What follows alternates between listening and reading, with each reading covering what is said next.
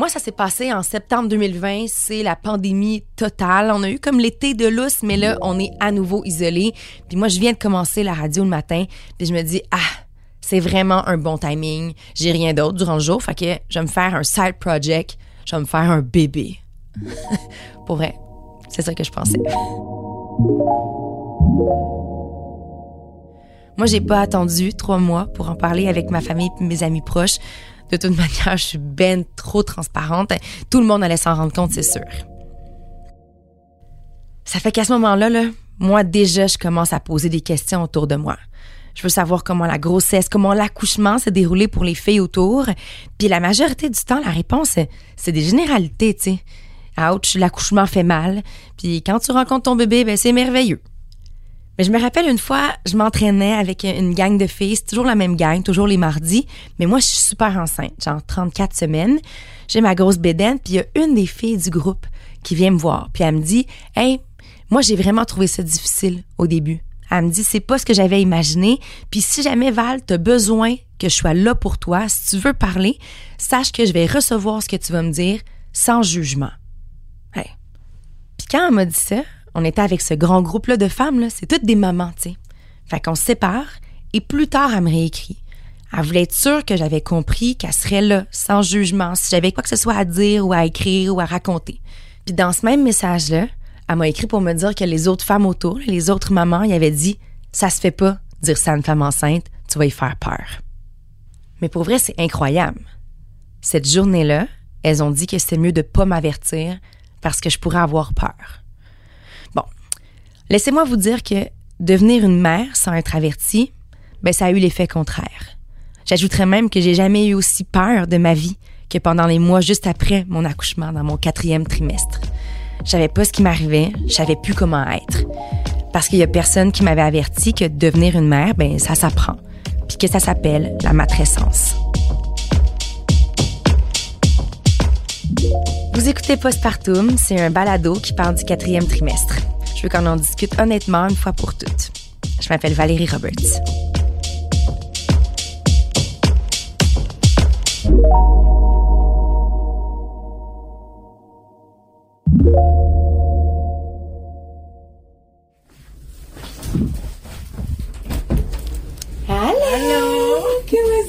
Bien, j'arrive chargée. Oui, oui, attends, attends, je vais t'aider. J'avais plus si t'avais encore. J'ai invité mon ami Maude à venir à la maison il y a une dizaine de jours. Je voulais vraiment lui parler. Maude a eu un deuxième enfant il y a deux mois et puis c'est quand j'ai rencontré son nouveau fils qui s'appelle Sam qu'on s'est mis à parler de mon livre postpartum puis du balado. Puis c'est là qu'elle m'a avoué qu'elle, elle avait vraiment trouvé ce tough quand elle est devenue mère la première fois. Pour moi, j'en revenais pas.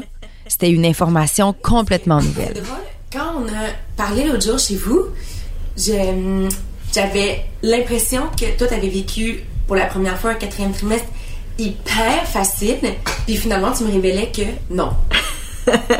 Les apparences sont souvent Oui. trompeuses. Tu sais, je veux dire, c'était pas un quatrième trimestre traumatisant. là. Je pense que, que vraiment, il y a des gens qui l'ont plus rough que moi. Euh, puis une des choses qui a facilité, comme je te disais, mon, mon quatrième trimestre, ça a été que ben j'avais quand même un chum qui était à temps plein à la maison.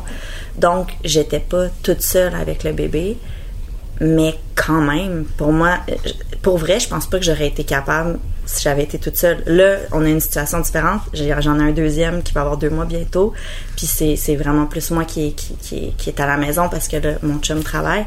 C'est là que je le réalise parce que maintenant, avec un deuxième, j'ai l'impression qu'il y a comme une confiance qui, est- qui est plus là euh, que clairement j'avais pas. Tu sais.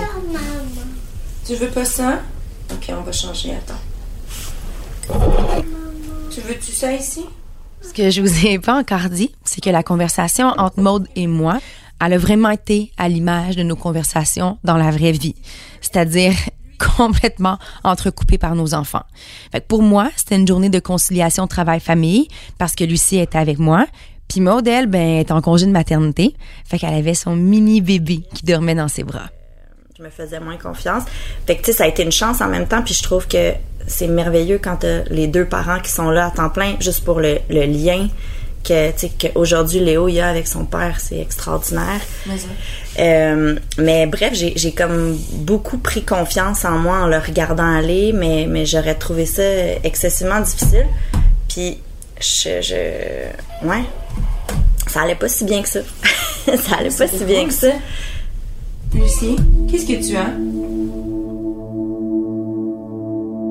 Je me rappelle quand j'ai su que Maud était enceinte pour la deuxième fois, la première affaire qui m'est venue en tête, c'est que je l'ai vraiment trouvée courageuse. Moi, c'était tellement clair que je revivrais pas ça. J'ai trouvé ça ben trop difficile. Puis la vérité, c'est même que dès que la pédiatre de ma fille m'a confirmé qu'elle allait bien, quand elle m'a dit était en bonne santé, puis que là, mes suivis s'espaçaient, tu sais, au début, il y en a beaucoup, puis là, oh, tout à coup, il y en a de moins en moins, ben, j'ai pris un rendez-vous parce que je voulais que mon chum se fasse vasectomiser. Ouais. Zip, zap, zoup. Je voulais plus toucher à ça, les hormones de la contraception, puis surtout, je voulais m'assurer qu'on n'allait pas revivre de grossesse. Ben, il, était consentant, là, mais mettons que j'ai mis de la pression. Mais là, je reviens à mode. Comme plein de femmes, la nature est bien faite.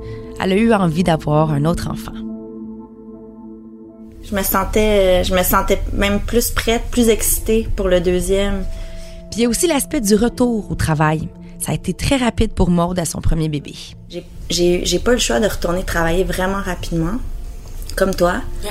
Euh, mais je pense aussi que je suis retournée travailler parce que c'était c'était là où je me sentais bonne puis en confiance. C'est fou, hein? Moi aussi. Même affaire. Ouais. Mais c'est venu aussi avec un grand sentiment de culpabilité puis de déchirement, comme j'ai l'impression qu'on est tellement de femmes à vivre ça, cette espèce de on veut on veut performer dans tout, on veut performer comme mère, on veut performer au travail, on veut performer, on veut continuer d'être une bonne amie, d'être une bonne amoureuse, d'être bonne dans tout. Puis à un moment donné, je me suis comme je me suis comme vraiment épuisée, tu sais, euh, dans, dans ça. Puis ça, je, ça, je me rends compte que c'est peut-être pour ça que je suis peut-être plus apaisée maintenant au deuxième. C'est que là, en ce moment, je suis à 100% dédiée à être maman puis je suis pas là je suis en congé de maternité à temps plein. J'ai pas le stress de recommencer à travailler dans deux semaines. Comme pour vrai ma santé mentale va vraiment mieux depuis que je travaille pas puis que j'ai fait la paix avec le fait que eh non là, c'est correct d'être entière dans une affaire puis d'essayer de, de plonger là-dedans tu sais. Mm. c'est fou hein tu sais parce que on se met énormément de pression je pense tu sais en étant en plus euh, euh, de filles de, de carrière, tu mhm. sais. Puis autant c'était logique pour moi de retourner travailler excessivement rapidement, mhm. puis autant avec le recul, je peux pas dire que je regrette parce qu'il y a des affaires que je regrette pas, mais je pense que j'aurais vécu ça plus facilement mhm. si j'étais pas retournée travailler plus rapidement qui pourtant à cette époque-là me paraissait comme la solution. C'est, niaiseux, là. même si ça, c'est inconfortable de travailler énormément puis de s'occuper d'un enfant, puis quand t'as deux heures de sommeil dans le corps, mais quand c'est ce que tu connais, ça reste quand même en apparence plus confortable. Oui, vraiment. Parce que c'est moins déstabilisant que de te dire je vais être une mère à temps plein. Ouais, vraiment. La mère à temps plein, elle vient dire, elle, fait quand même peur. Mm Exact. Je me rappelle, moi, faire de l'anxiété quand mon chum partait travailler. Ah, en me disant, eh, il me laisse toute seule avec, là, mais qu'est-ce que je vais faire? Comment, comment je vais m'organiser? Ouais, c'est pas, c'est pas nécessairement inné, là. c'est, c'est, vraiment pas. Ouais.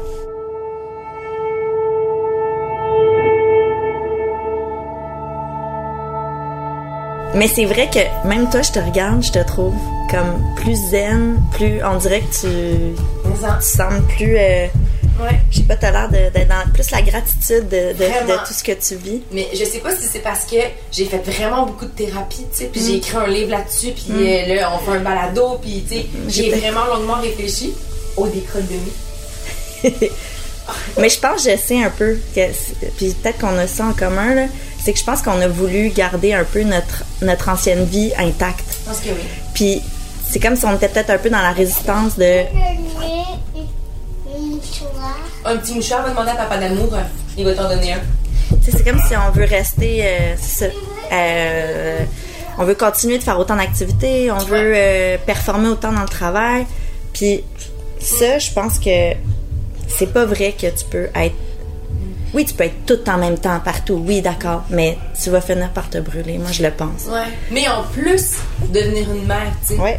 Ben moi, ça m'a pris du temps avant de, de, faire le deuil de ce que j'étais auparavant parce qu'il ben oui. que je fasse un deuil de ce ben que j'étais avant. Ben oui.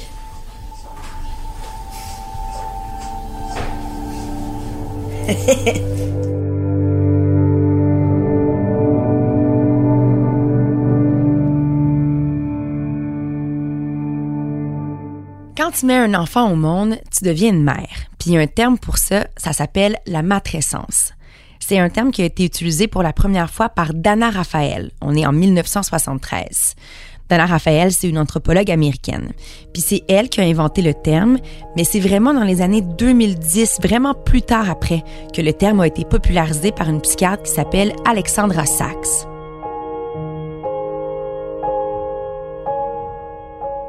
En gros, la matrescence, c'est la contraction des mots maternité et adolescence.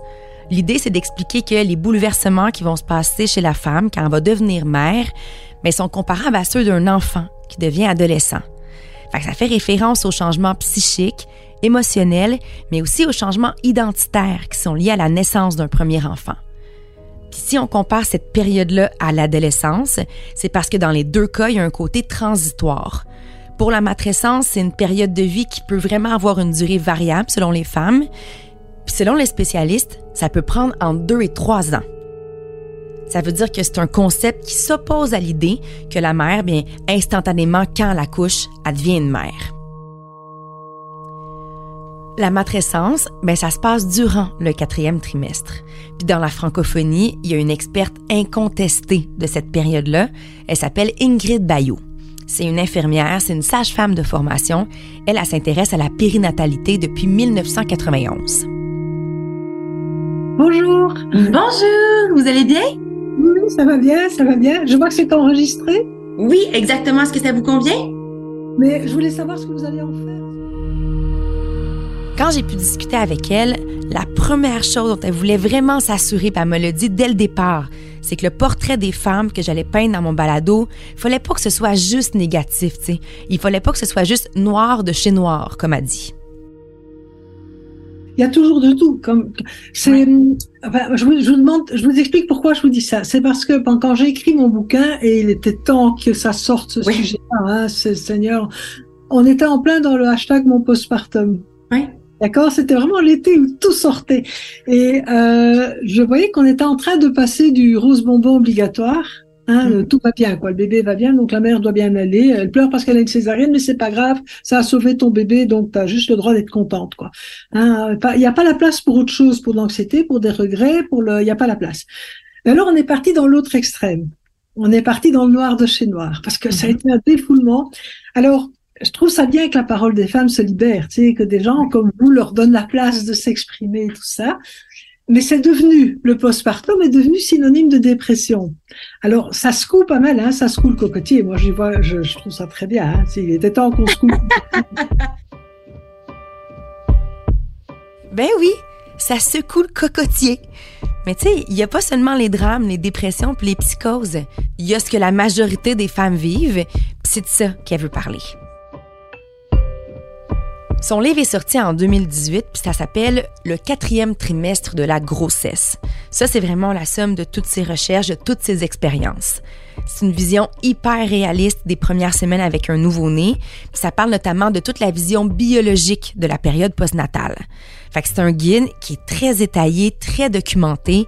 C'est un livre dense, hyper intéressant si vous voulez pousser à fond votre compréhension du fonctionnement de l'enfant puis de la mère. Puis juste pour que vous sachiez, là, c'est pas une lecture riche en émotions, c'est vraiment un livre savant. C'est un livre médical. Ça parle de cette période-là pendant laquelle on passe par une vraie montagne russe émotionnelle. Je dis toujours, on va avoir de toutes les couleurs, du jaune poussin, du rose tendresse, du rouge amour toujours, des peurs bleues, euh, du, du, vert colère, enfin on va avoir de toutes les couleurs.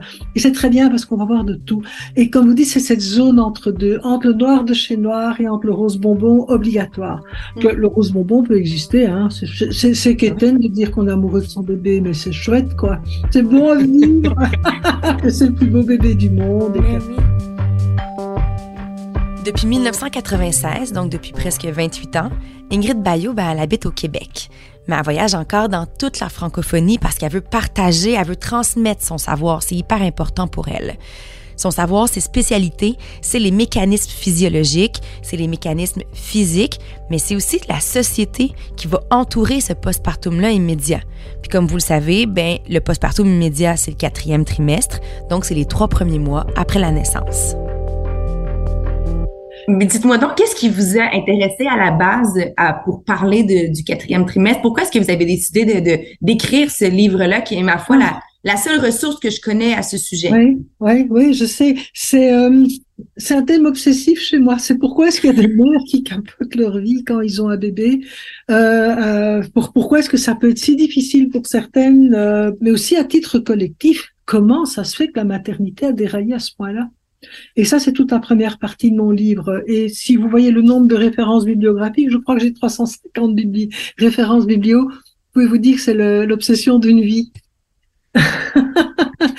c'est, euh, bon, je suis sage-femme. Hein. Bon, j'ai fait ma formation à Bruxelles. Hein. J'ai été diplômée en 81. Donc la salle d'accouchement. Sage-femme, c'est la salle d'accouchement. Bon, bref. Mais euh, moi, j'avais parfois aidé à l'étage. C'est d'une petite maternité, 600 accouchements par an. Ça existait encore il y a 40 ans. Euh, donc, j'avais régulièrement aidé ma collègue à l'étage pour les soins au moment. Et là, je me suis rendu compte qu'en fait, il y avait plusieurs naissances qui suivaient la naissance. Et qu'à travers tout ce que je sentais de la maman, du besoin d'être maternée, par exemple. J'étais plus jeune qu'elle hein, à l'époque.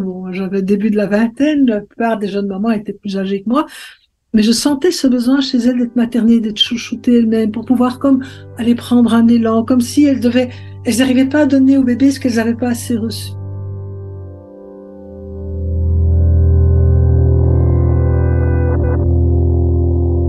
Le besoin des mamans d'être chouchoutées pour prendre un élan. Ça me fait penser à tellement de discussions que j'ai depuis les dernières années avec des femmes j'ai l'impression que c'est normal qu'on prenne soin d'un être humain quand il vit des bouleversements, puis je pense qu'on le fait dans plein de circonstances de la vie, mais on le fait rarement après la naissance d'un bébé. C'est comme si on prend pour acquis que la maman, c'est sûr qu'elle va bien, elle vient d'avoir son bébé. Fait qu'on prend soin du nouveau-né, mais on oublie clairement la maman. On organise le village autour du bébé, mais on oublie de mettre en place le village pour prendre soin de la mère.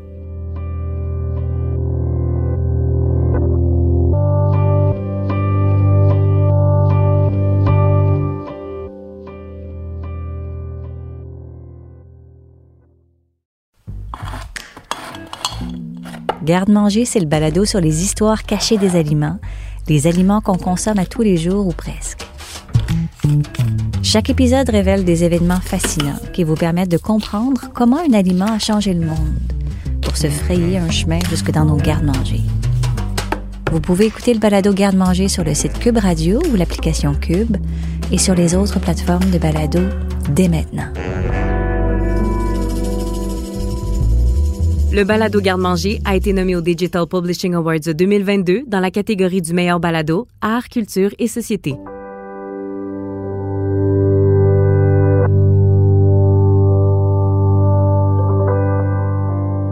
Pendant notre conversation, Ingrid m'a expliqué l'évolution et les changements historiques autour de la maternité à différentes époques. La romantique, la chrétienté, l'arrivée du consentement dans le mariage, le choix des femmes qu'elles avaient de se marier ou de rentrer dans les ordres, l'avènement du baptême pour le bébé. Toutes ces recherches-là sur l'histoire de la maternité, ça nourrit pour elles des réflexions qui sont beaucoup plus larges. On a quand même démarré il y a 300 000 ans probablement dans la bande tropicale de la planète, avec euh, des enfants, des, bébés qui ont une dépendance des adultes qui est phénoménale. Bon, et, les femmes ont réussi. Donc les femmes et les bébés ont réussi. Et pas seulement parce qu'on a fait des armes plus performantes. Ça, c'est l'histoire officielle. Hein. Euh, nous avons réussi parce que les hommes ont fait des silex extraordinaires. Non, attends, parce que les mères savaient s'occuper de leur bébé. Mais pourquoi? Une femme qui arrive à l'âge adulte, elle a été maternée, hein, sinon elle ne survivait pas. Elle été maternée, elle était de 3 ans, 4 ans, 5 ans parfois. OK? Alors, donc déjà, il y a une mémoire cellulaire. Déjà, toutes les femmes actuellement n'ont pas cette mémoire cellulaire. Bon, moi, je sais que je n'avais pas. ça, c'est, bon, ma mère était très motivée, mais elle faisait comme les femmes de l'époque. Bon. D'accord? Donc, ça, c'est le, voilà. Euh, elles ont été allaitées, donc il y a une assurance là aussi. Puis, pendant toute leur croissance, elles ont vu des femmes porter, materner, allaiter leurs enfants. Donc, il y a une transmission passive. Que voient les femmes, les petites filles à notre époque, des films où la mère de Luc et Leia, elle meurt en couche de jumeaux, ils savent même pas qu'il y a des jumeaux alors qu'on fait des voyages interstellaires avec une sage-femme qui ressemble à un robot, je crois que c'est un robot, et elle meurt en couche. Ah, c'est dangereux d'accoucher, c'est horrible. non, mais il y a un brainwashing là, de la nouvelle génération qui monte. Quand vous voyez une, une, image d'accouchement, c'est toujours maman sur le dos avec le sacrum écrasé. Tout à hein, fait. Euh, le papa, il tombe dans les pommes et puis après, il cherche après son gamin euh, qui est quelque part dans la pouponnière. Donc, il y a vraiment des images, mais totalement incohérentes par rapport au maternage. Hein, mm. Donc, on a cette vieille périculture de séparation Hein, de, de, collectivité de séparation qui est encore complètement présente dans le mental collectif. Donc les transmissions passives sont incohérentes. Si elle a un peu de chance, elle a, vu sa mère materner. J'ai un petit frère de 12 ans plus jeune que moi. C'est vrai que je l'ai eu dans les bras, je l'ai porté, j'ai changé sa couche.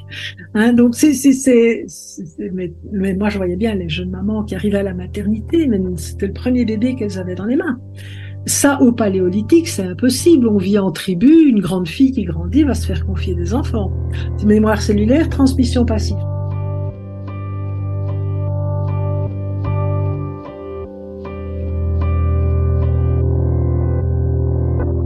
Troisièmement, transmission active. Dès qu'il y a un bébé dans une tribu, toute la tribu s'arrête et il faut attendre que la puisse se relever. Donc, les femmes de la tribu viennent, s'occupent des autres enfants, lui apportent à manger, les hommes protègent, etc. Donc il y a tout ça, cette maternité tribale en fait. Mm. Hein? Et puis après ça, il y a la vie sociale avec son enfant. Il n'y a jamais eu de conflit euh, vie maternelle, vie sociale, puisque tout se fait avec les enfants. Et au besoin, si elle a besoin de le confier quelques heures, il y a toujours une copine qui allait un autre enfant et qu'elle peut confier. Donc, elle va répondre, c'est ça. on peut, on peut déléguer l'enfant, y compris pour une tétée ou deux. Donc, tu vois, il n'y a pas, et c'est comme ça que notre espèce a émergé, c'est-à-dire avec des femmes qui étaient préparées à l'aide parce que il y avait un discours collectif qui était cohérent, il y avait une transmission cellulaire. Et alors après ça, on dit il y en a qui ont l'instinct, il y en a qui l'ont pas. Et ça, le mot instinct, j'ose plus l'utiliser parce qu'il est vecteur d'illusion et de jugement. C'est comme ça que notre espèce a émergé avec des femmes qui étaient préparées à être mères. Depuis la nuit des temps, quand l'humain vivait en tribu, il y avait une mobilisation autour de la nouvelle maman. Puis comme le soutient Ingrid Bayot, ben c'est possible de transmettre. Par la suite, les femmes, ben, elles savent qu'elles savent. Mais le problème, c'est que ça, la tribu, ben, ça s'est perdu.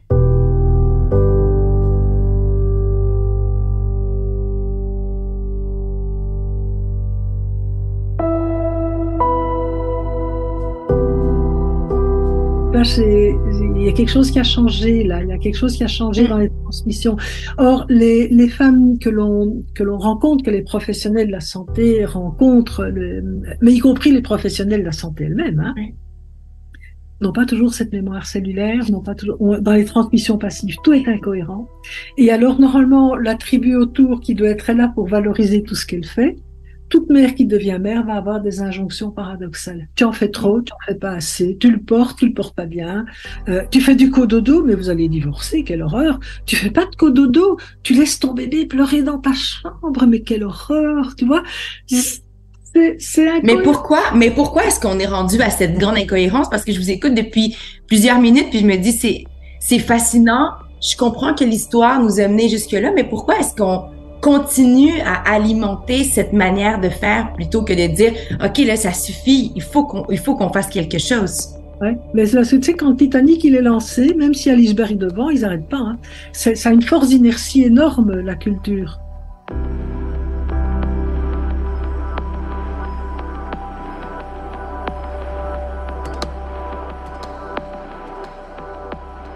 J'aime vraiment son image. On est comme pris dans un gigantesque paquebot, puis lui, il rencontre des icebergs. Puis dans le bateau, ben, il y a plein de nouvelles mamans.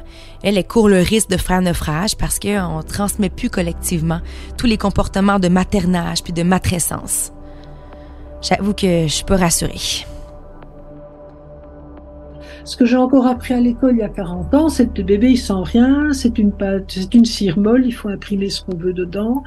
Euh, la néonatologie, euh, les parents pouvaient pas toucher à leur bébé, ils le voyaient, ils pouvaient le samedi matin faire le tour et voir leur bébé à travers trois, euh, trois parois en verre ou en plexiglas. Enfin, ils n'y touchaient pas rien. Et c'est dans les années 80 que ça a commencé à changer. On a eu des Brazelton, on a, enfin, on a tous des des, chercheurs, des pédiatres, des psychologues, enfin, neurosciences, tout ça qui sont arrivés, qui nous ont permis de mieux comprendre le développement de l'enfant, la théorie de l'attachement. Ça a vraiment révolutionné notre manière de voir le bébé et de voir ses besoins. Mais là encore, on a une forme d'adoration du bébé, de fascination devant ce qu'un bébé humain est capable de faire.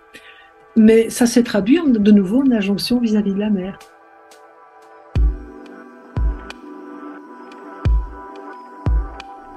Parce qu'il y a beaucoup de gros dossiers puis d'enjeux par rapport à la mère puis au bébé. Mais la différence, c'est que les avancées scientifiques, elles sont souvent faites puis partagées par rapport au bébé. Mais on dirait qu'il n'y a pas beaucoup d'avancées quand on parle de la mère. Et c'est pour ça que j'écris mon bouquin, pour retrouver c'était quoi l'essence même de la maternité à l'origine de notre espèce, comment ça s'est installé, comment ça a dérapé, comment est-ce que nous sommes fascinés par le produit bébé, si tu veux, tu vois. Mais la mère, là, une fois qu'elle a accouché, euh, On s'en fout. Mais oui, quand tu es enceinte, on t'ouvre la porte, on fait attention à toi, qui veux-tu quelque chose à boire? Puis dès que tu mis au monde ton bébé, on ferme la porte devant toi, tu es, avec ta poussette, on, on, s'en fout complètement, mais on va saluer ton bébé, mais toi, ça n'a pas d'importance. Euh, tu sais, c'est comme si tout à coup, le, le, le, véhicule pour mettre au monde le bébé avait été utilisé, puis celui-ci, il, n'est plus important. Et alors, dit, ça c'est une chose, c'est une chose horrible, mais la manière de s'adresser aux femmes n'a pas changé depuis le 19e siècle. Hein. C'est toujours des ordres qu'on lui donne. Alors avant, c'était écoute ton bébé il est propre, tu ne prends pas trop dans les bras, tu vas en faire un enfant gâté. Je l'ai entendu avec mon fils. Bon, il a, il a fêté ses 40 ans cette année. Là. Moi, je l'avais beaucoup dans les bras. Je me faisais sermonner par mes collègues. Et euh, mais maintenant, c'est l'inverse. Tu dois faire du pot à pot, hein. Tu vois Donc, le, avant le, le, dressage, il y avait l'idéologie du dressage pour l'autonomisation précoce, et maintenant on arrive dans l'idéologie du maternage proximal. Donc, on continue à s'adresser à des femmes comme aux femmes, aux jeunes mamans, comme des idiotes à qui il faut donner des ordres. Exact. Et c'est ça qui est très fâchant parce que ça bafoue le terme de l'instinct maternel, puis que dans le fond, au bout du compte, j'ai l'impression que si je m'écoute, ben j'écouterai pas la bonne chose, je peux pas me faire confiance. Fait on, c'est comme si on bafoue toute cette, cette idéologie-là, cette manière de, de pouvoir potentiellement vivre. Oui, c'est ça. Et puis n'oublie pas aussi que les. Moi, je, bon, j'ai jamais critiqué une femme qui dit j'ai senti que j'avais l'instinct et tout ça, parce que là, elle s'approprie ce mot-là, cette expression-là pour elle-même. Et ça, c'est c'est sa parole à elle, ça lui appartient. Par contre, comme professionnel de la santé, moi, j'invite les personnes que je forme à ne pas utiliser cette expression-là parce que il faut pas oublier que quand une femme trouve qu'elle a l'instinct, souvent il y a des ancrages derrière. Il y a des ancrages dans son histoire, il y a des ancrages dans son épigénétique. Peut-être pas avec sa mère, mais avec son, sa grand-mère ou son arrière-grand-mère. Il y a des choses qui ont été transmises cellulairement ou alors par des transmissions passives qu'elle a déjà choisies en fonction. Elle était plus sensible à certaines images qu'à d'autres en fonction de ses valeurs. Il y a toujours un passé à cet instant. Il y a un passé à cet instinct-là. J'arrivais pas à retenir un sourire en coin quand Ingrid Bayou allait préciser qu'elle n'utilise plus le mot instinct. Comme elle le disait, la nouvelle mère a le choix de l'employer si elle le veut. Mais pour elle, comme une professionnelle de la santé, employer le mot, ça devient un vecteur d'illusion, un vecteur de jugement. En tout cas, c'est fou, tu sais, parce que c'est tellement ancré dans la culture de parler de l'instinct maternel. Moi-même, je venais juste d'utiliser ça, puis j'y crois même pas, tu sais. Ingrid Bayot, elle est là, elle me parle des droits qu'on donne aux femmes, puis moi, je réponds en ramenant l'instinct maternel. puis pourtant, je me rappelle quand ma fille venait de naître, puis on me disait souvent d'écouter mon instinct, que mon instinct allait me guider. Puis honnêtement, je comprenais pas. Mais vraiment, j'essayais fort. J'essayais chaque jour, j'essayais à chaque heure de m'écouter. Mais la vérité, c'est que j'entendais rien. Puis en plus, j'avais tellement peur de prendre une mauvaise décision si je me fiais à cet instinct-là. Donc, je me fiais à Internet, à des gens autour de moi, au 811, puis aux professionnels de la santé à qui je pouvais parler. Puis je me rappelle, entre autres, le moment où je cherchais fort, fort, fort mon instinct. Ben, c'est quand ma fille dormait, puis qu'elle faisait plein de petits bruits vraiment bizarres. J'avais enregistré ma fille quand elle avait deux semaines parce que j'étais certaine que c'était pas normal. Moi, j'allais vérifier son moniteur aux deux minutes. J'allais mettre mon doigt sous son petit nez parce que je voulais sentir sa respiration. J'allais poser délicatement ma main sur sa poitrine pour être certaine que son corps était encore en action. Puis les petits bruits, là, ben, ils m'attendrissaient pas. Ils me faisaient peur. Que je les ai enregistrés, puis je les faisais écouter à des gens autour de moi à qui j'avais confiance. Faut croire que je cherchais mon instinct partout où je pouvais.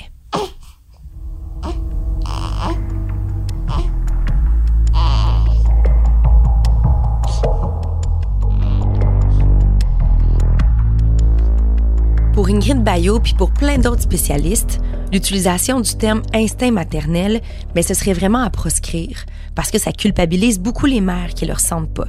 Mais surtout, c'est là que ça devient intéressant, les dernières études sur le cerveau puis sur le développement social, ça nous pousse à redéfinir l'instinct maternel parce qu'il serait pas réservé juste aux mères.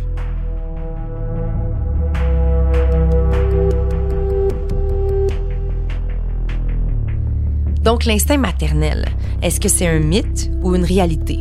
Est-ce que c'est du solide ou bien c'est vraiment de la chenoute? Mais l'affaire, c'est que il semble pas avoir de consensus médical encore. Par contre, il y a plusieurs études qui tendent à démontrer une origine qui est biologique à tout ça. Tous les mammifères femelles ont ce qu'on appelle un instinct maternel. Dans le fond, les hormones de grossesse, ça pousse la mère à réagir au stimuli de son bébé, puis après la naissance, la mère commence petit à petit à répondre aux signaux. Mais c'est pas uniquement le cas des femmes qui accouchent. La hausse de cytocine, qui est donc cette hormone-là qui est associée au lien maternel, mais ça se fait aussi chez les personnes qui adoptent, chez les papas.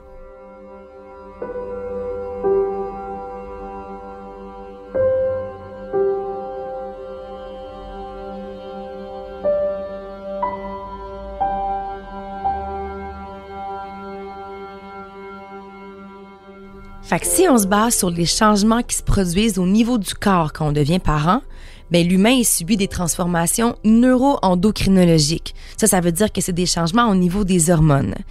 Ça se passe même sans accouchement, même sans allaitement, même si on n'est pas une femme.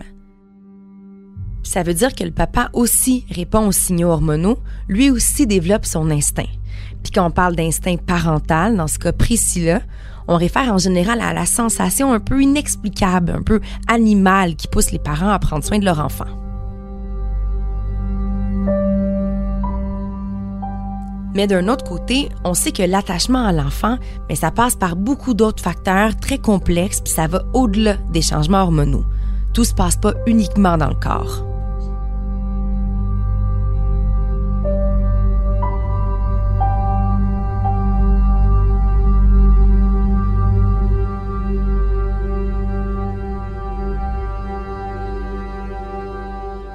Moi, j'ai jamais, je n'avais jamais de ma vie associé le mot détresse à celui de d'un nouveau-né puis de la maternité qui arrivait. J'avais jamais entendu ça.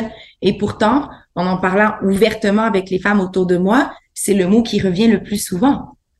C'est quand même fascinant qu'on soit, puis qu'on ne puisse pas être capable de parler des deuils que l'on doit faire, de la vie d'avant, de ce qu'on imaginait que ça pourrait être, euh, tout, tout ce vocabulaire-là qui habituellement est associé à quelque chose de, de très noir. Là, tout à coup, peut être associé à petite ou à grande échelle avec la maternité, mais on n'est pas à l'aise. C'est ça, ça demeure encore extrêmement tabou.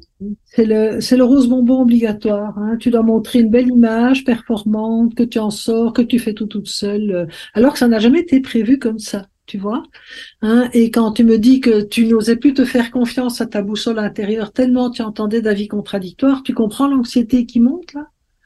Tu comprends à quel point ce décalage entre la fascination pour le bébé et puis après ça, on dit à la mère, t'as quatre, tu dois, tu il faut, euh, toutes les injonctions qui ont augmenté, mais l'attention à la mère n'a pas augmenté. Alors dans ce décalage-là, s'engouffrent des détresses, des troubles anxieux, euh, de la dépression, de, euh, de, de, du manque de confiance en soi. Enfin, c'est dramatique, tu vois. Alors, je, mais ce serait dommage d'en rester là, parce que je trouve qu'une fois qu'on a les clés pour comprendre d'où ça vient, on a les clés pour se débrouiller mieux.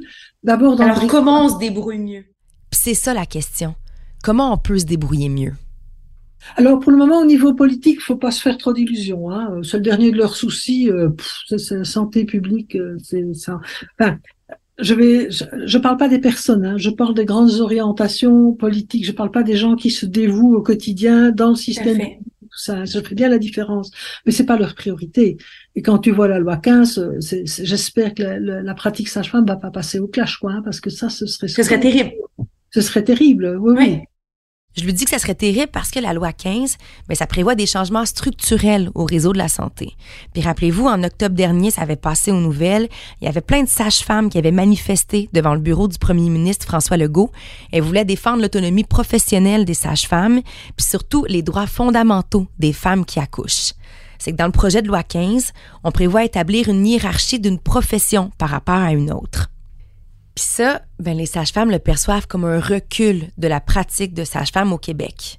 Faut savoir qu'ici, la profession ça a été légalisée en 1999 quand est entrée en vigueur la loi sur les sages-femmes. Puis depuis, ça a considérablement amélioré l'accompagnement des femmes enceintes. Parce que pour de plus en plus de femmes enceintes, ben la sage-femme, c'est un précieux soutien, c'est un accompagnement unique, puis ça permet à la femme de bien comprendre ce qui se passe durant l'accouchement. Il y a, pour le moment, on est plutôt dans le bricolage individuel et dans le bricolage communautaire. Et j'utilise expressément le mot bricolage parce que ça peut être très créatif. Donc, si tu veux, autant à l'origine de notre espèce, il y avait une solution qui était prévue d'emblée. Enfin, une solution, il n'y avait même pas de problème. On est tribal. Notre première organisation sociale, c'est le tribalisme. Donc, forcément, notre, notre espèce n'a pu émerger que dans du tribalisme social. C'était pas possible autrement. C'est parce que tu peux pas avoir des bébés qui naissent aussi matures avec un néocortex d'une telle taille, si tu n'as pas des mères suffisamment bonnes et attentionnées, mais entourées d'une tribu suffisamment attentionnée aussi. Hein, C'était Minicode qui disait un bébé tout seul, ça n'existe pas, mais il faut ajouter une maman toute seule non plus. Ou en tout cas, ça ne devrait pas exister.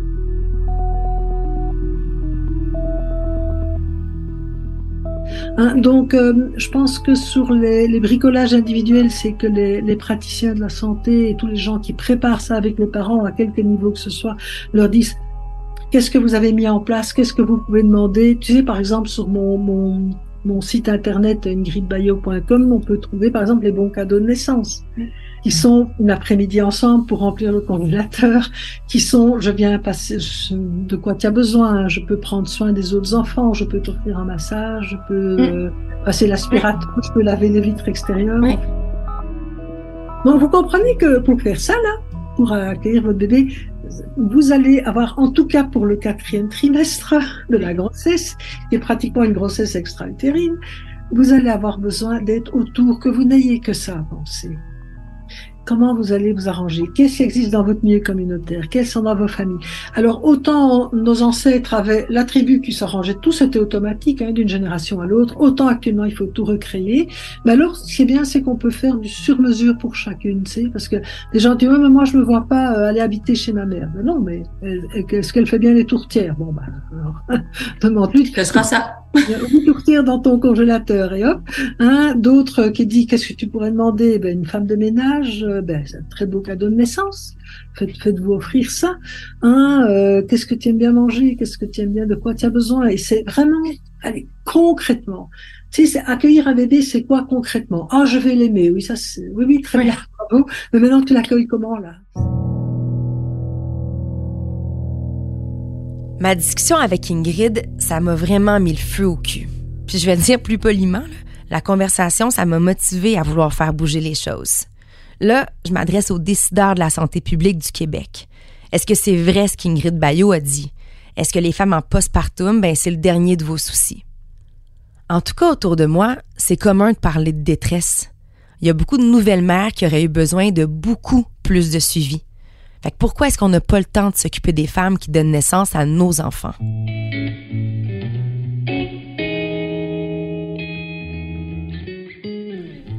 Je veux ouvrir le dialogue. Comment on peut faire mieux? Comment on peut prévenir la détresse des nouvelles mères? Puis je le dis haut et fort pour que le gouvernement m'entende, puis je vais continuer de m'exprimer haut et fort jusqu'à ce qu'on puisse s'asseoir, qu'on puisse en parler, puis qu'on mette en place des soins pour la santé physique et mentale des mères.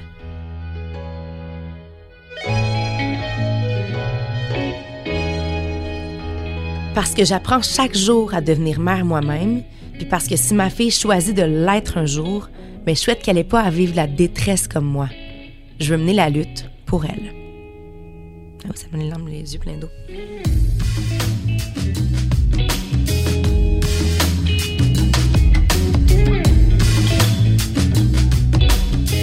Merci d'avoir écouté Postpartum. Je m'appelle Valérie Roberts. Réalisation et montage, Anne-Sophie Carpentier. Merci à Étienne Roy de Cube pour son aide. Si vous souhaitez nous écrire, nous partager vos histoires, vous pouvez le faire par courriel postpartum.valérie.gmail.com. Vos histoires m'intéressent vraiment, je vous promets que je vais vous lire. Puis finalement, si vous aimez le balado, mais parlez-en à vos amis, à votre famille. Assurez-vous de nous donner des étoiles. Pour vrai, ça aide beaucoup à faire découvrir le balado. C'est une production Cube.